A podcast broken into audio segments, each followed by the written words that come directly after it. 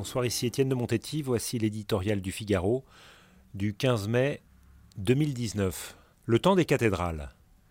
Il y a un mois, jour pour jour, un incendie ravageait Notre-Dame, suscitant l'immense émotion que l'on sait, et aussitôt une avalanche de commentaires dont le débit tarit à peine. On a discouru sur l'origine du sinistre, les explications les plus inquiétantes fleurissant sur la toile. On a disserté sur la place de l'édifice dans l'imaginaire français, le ministre de l'Intérieur, se risquant même à un hasardeux Notre-Dame n'est pas une cathédrale, quand d'autres oubliaient ce qui est la raison d'être du monument avant sa contemplation par des millions de touristes, un lieu de culte catholique. Un débat légitime se poursuit sur la nature de la restauration de la cathédrale. Époque Maurice de Sully, évêque de Paris au moment de la pose de la première pierre, style Viollet-le-Duc ou geste contemporain? Les modalités pour les travaux divisent aussi les parlementaires. Faut-il vraiment une loi d'exception permettant des dérogations à certaines règles d'urbanisme, de protection de l'environnement ou de préservation du patrimoine pour remettre en état un bâtiment dont la construction prit plus de deux siècles?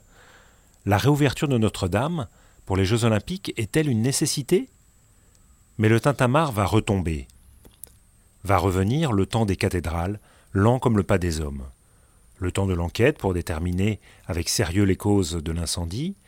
La thèse de l'accident est aujourd'hui privilégiée, quoique ces circonstances restent encore inconnues.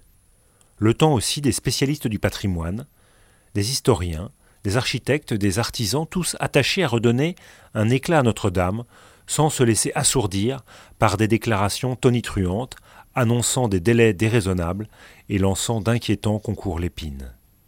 Tempus edax, homo edacior. Le temps est aveugle, l'homme est stupide, s'écrit Victor Hugo dans son célèbre roman, où il décrit déjà Notre-Dame couverte de rides et de cicatrices, et déjà la proie de ceux qui nomment avec effroi les hommes de l'art. La reine des cathédrales a besoin de sages, pas de chirurgiens esthétiques ni d'apprentis sorciers.